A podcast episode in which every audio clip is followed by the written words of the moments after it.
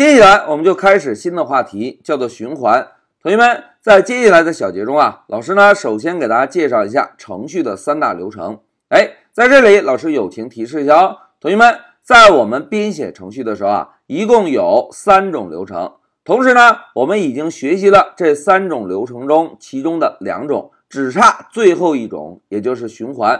那了解了程序三大流程之后啊，老师呢就给同学们介绍一个 while 循环的基本使用。哎，我们先知道使用 while 这个关键字就可以来实现循环了。当我们对循环的基本使用有所了解和掌握之后，老师呢再针对循环中两个特有的关键字给大家介绍一下。一个是 break，一个是 continue。